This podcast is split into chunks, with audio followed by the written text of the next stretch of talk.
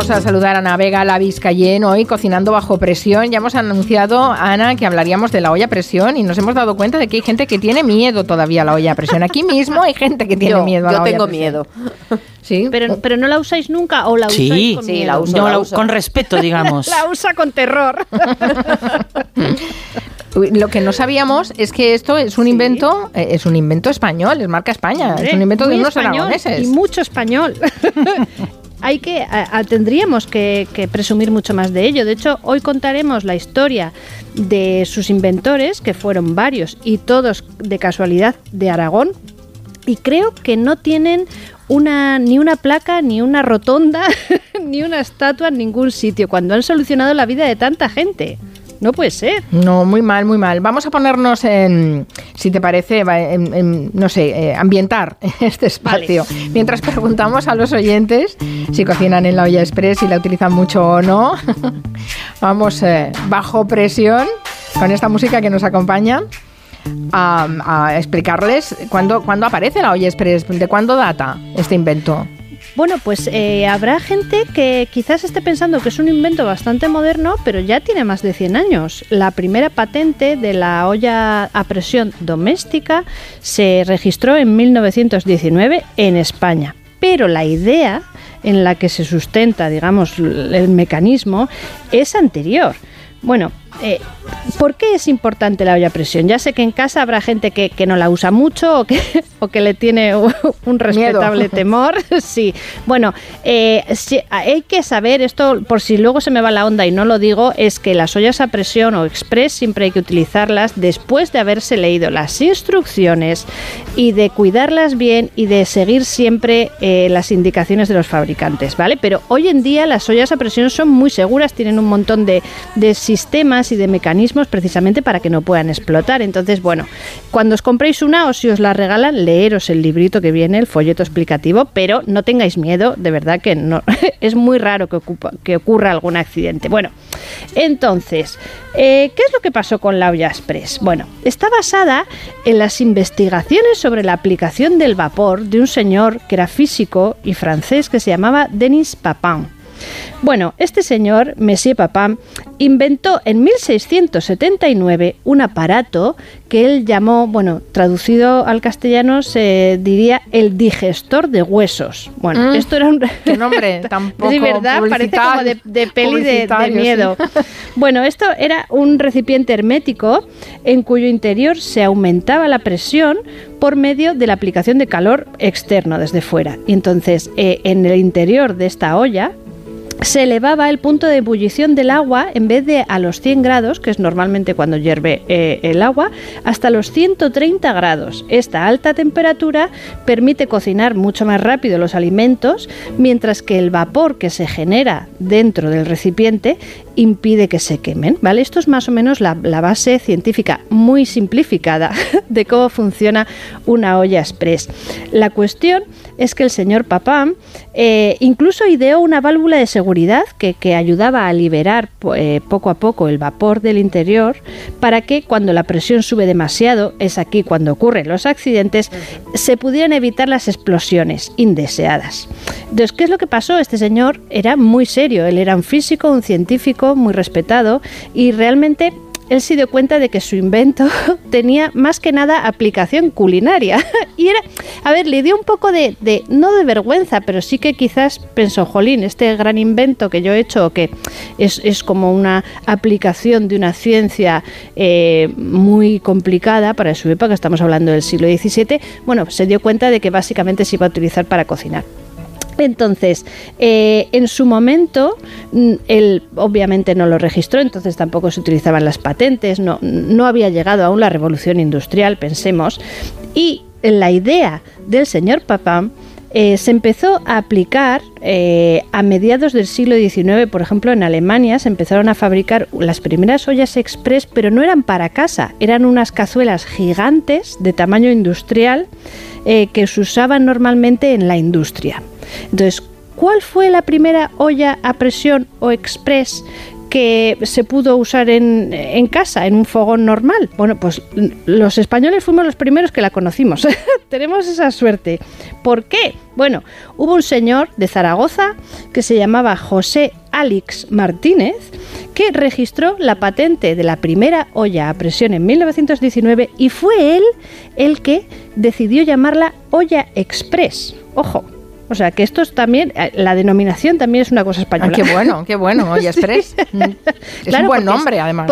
claro, porque cocina a, velocidad express. Es que la cuestión de por qué es tan importante eh, este tipo de cazuelas es que eh, por ejemplo, la olla del señor Alix, que ya hemos dicho que la inventó en 1919, abarataba el uso del combustible, entonces recordemos que se utilizaba carbón en casi todas las, las cocinas de casa, eh, pues limitaba o reducía el uso del carbón en un 80% y reducía el tiempo de cocción de los alimentos en un 90%, que es una cosa loquísima. Pensemos que entonces las amas de casa, que eran casi todas, eh, obviamente las que eh, cocinaban todos los días, estaban acostumbradas a tener que estar pendientes de la comida, del puchero, que ya dijimos hace dos semanas que era el cocido básicamente diario, tenían que estar muchas horas pendientes de él, de que no se quemara, no se agarrara. Entonces, de repente podías hacer un cocido en vez de en tres o cuatro horas, en media hora. Era una cosa asombrosa. Es, es, que es una, un, avance rapidísimo para la, para la cocina. Es que, fue, una revolución. La gente no, no, suele pensarlo, ¿no? Pensamos en, en grandes hitos de, de, la alimentación, como yo que sé, la llegada de las neveras o, o, la, o, la, aplicación del fuego hace miles y miles de años. Bueno, la olla express quizás no es tan importante, pero eh, significó un, un profundísimo cambio en los hábitos de cocina de, muchos hogares y a su manera eh, permitió parcialmente la liberación de la mujer, porque en vez de tener que estar, como hemos dicho, eh, de pie delante del fogón durante horas, pues podías hacer otro tipo de cosas. Podías incluso trabajar fuera de casa y hacer la comida el día anterior en un rato que tuvieras. Has dicho que no patentó su invento. Sí, sí, él, lo patentó. él sí lo patentó. Él lo patentó. Vale, era, era Papán el que no lo había patentado. Eso es, sí. El señor Papán, claro, es que era muy antiguo. Estamos hablando de hace 300 años. En 1919, o sea, pues mejor para el señor Alix, que debió Claro. claro.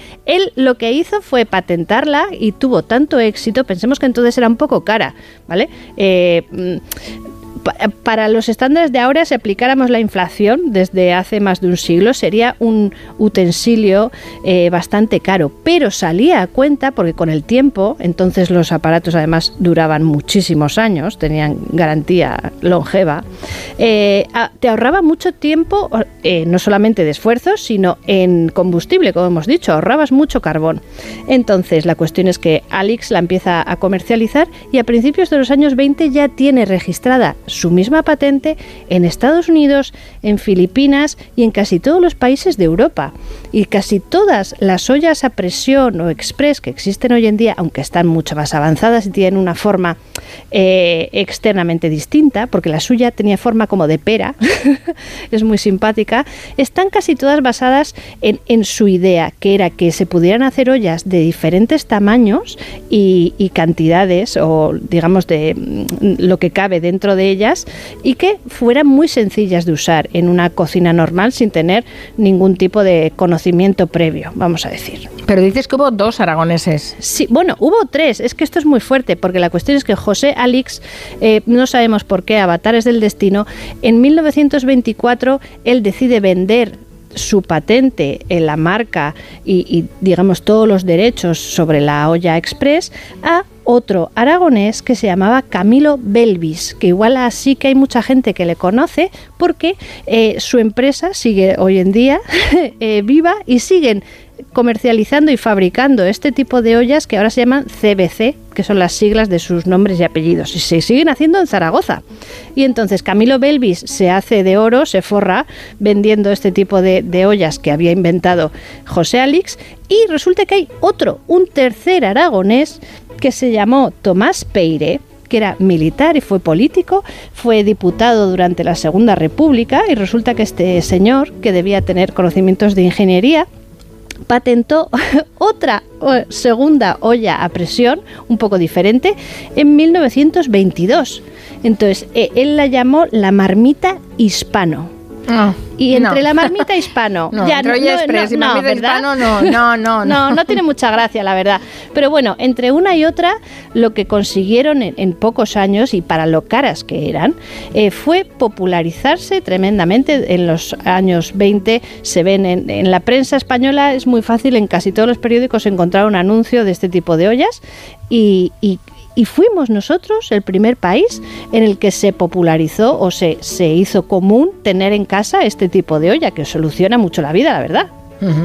El- la verdad es que no sabíamos ese origen. Yo al menos no lo conocía. No sé si hay algún oyente No. aragonés que sí era Pero, ¿verdad? consciente Pues es que que es un invento unos maravilloso. lo habían inventado. Pero no sé si eh, antes decíamos que todos teníais olla express en casa, Sí, ¿no? sí, sí, sí, Yo sí. Pero yo y sí, la, claro. la- la- mm, est- estas nuevas eh, las Thermomix, eh, estas eh, cocinas las de aire, de freír ahora, ¿no? Que Exacto. tan- Pero la Thermomix no la sustituye No, porque no, acelera el proceso, claro. Ah, vale, en una claro. olla express puedes hacer algo muy rápido y en la Thermomix lo que hace es que cocina Pero- mm, por ti, digamos, que te puedes marchar, pero no eh, Bueno, hace a- que se haga más rápido una legumbre o que quede más tierna una carne. Ahora hay robots de cocina que, es, que son un todo en uno. hay varios y seguro que hay gente en casa que tiene uno. y por eso la idea de la cocina a presión se ha puesto de moda últimamente, porque la gente como que se había olvidado un poco de ella. Eh, y ahora hay ollas express eh, eléctricas y que unen diversas funciones. En una misma olla puede servir como olla express y como olla lenta y como Thermomix prácticamente, porque también trituran y mezclan y de todo. es que está todo inventado ya. Pero es insustituible, o sea, para hacer unos garbanzos, unas lentejas, para un guiso de carne, eh, es imbatible, que diría Es que imbatible el tiempo y, y el sabor, ¿no? Claro, También. claro, claro. A mí me encanta y hay una cosa muy entrañable de las ollas eh, express, me parece a mí, que aunque quizás ahora eh, siempre hablamos de que los productos o sobre todo los, los electrodomésticos tienen esta idea de la obsolescencia programada y no sé qué, no sé cuándo. Yo tengo una olla a presión que me regaló mi madre, esto es muy entrañable, me regaló mi madre cuando me fui de casa en plan a jugar. Te vas con la olla. Eh, Qué eso es, me, me fui con la olla, la sigo teniendo, es una olla pues de tamaño mediano, ni, ni pequeña ni grande, y, y lleva ya conmigo, yo diría que 15 años, y es alemana, y hace poco descubrí que incluso si se me rompe un día o necesito cambiar la junta o no sé qué, es que tiene garantía de por vida, me quedé alucinada. Qué bueno. ¿Cómo se puede garantizar de por vida hoy en día? Nada. Siendo alemán. Siendo bueno. Siendo alemán. No, ya ni siquiera siendo alemán, ni siquiera, que va, que va, vaya, se fíjate- nos ha caído el mito y todo. ¿eh? Fíjate que en España hemos inventado dos cosas que han, muchas otras, pero dos cosas que han solucionado la vida a las personas, la olla express para cocinar rápido y la fregona, La para fregona. no- estar arrodillados en el suelo. Sí, sí. Bueno, Sí, lo el chupa para fregona, entretenernos.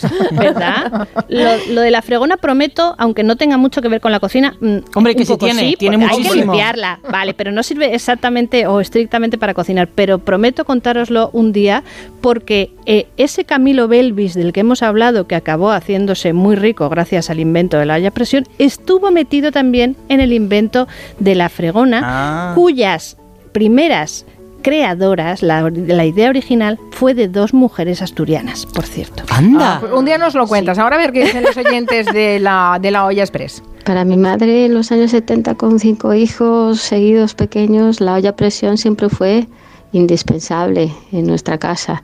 Una olla a presión bien grande, tenía incluso llegó a tener dos y bueno, con eso se ha hecho todo, potajes, guisos, estofados, eh, incluso el cocido. En mi casa el cocido, y yo lo sigo haciendo, se hace con una olla a presión. Y eso es- y si somos poquitos, pues la verdad, los sabores se condensan y es una maravilla. Yo utilizo la olla a presión para todo, sobre todo por el ahorro. En mi casa tengo cocina eléctrica y inducción, pero sobre todo por el ahorro energético. O sea, es que para todo, para hacer arroces, para hacer caldos, para hacer verduras, bueno, ya no digo legumbres, ¿no? Para todo. Totalmente. Eso sí, la escalera huele entera. Oh. Ya, bueno. Bueno, también huele entera si estás haciendo una Al col- chup chup, al- Y si, se, Claro. y si se en te la queman olla, las sí. lentejas, que una de las cosas más complicadas de la olla a presión, una vez que la tienes y tal, es calcular Sí. cuánto líquido necesitas echar. Y hay mucha gente que ha aprendido a fuerza de que se le hayan pegado Dice pero yo- David Ramos. los fondos de la cazuela. Dice David Ramos, ¿sabéis cómo se dice olla express en vasco? Verás. ¡Ay, Dios! Dale. Guisa sola.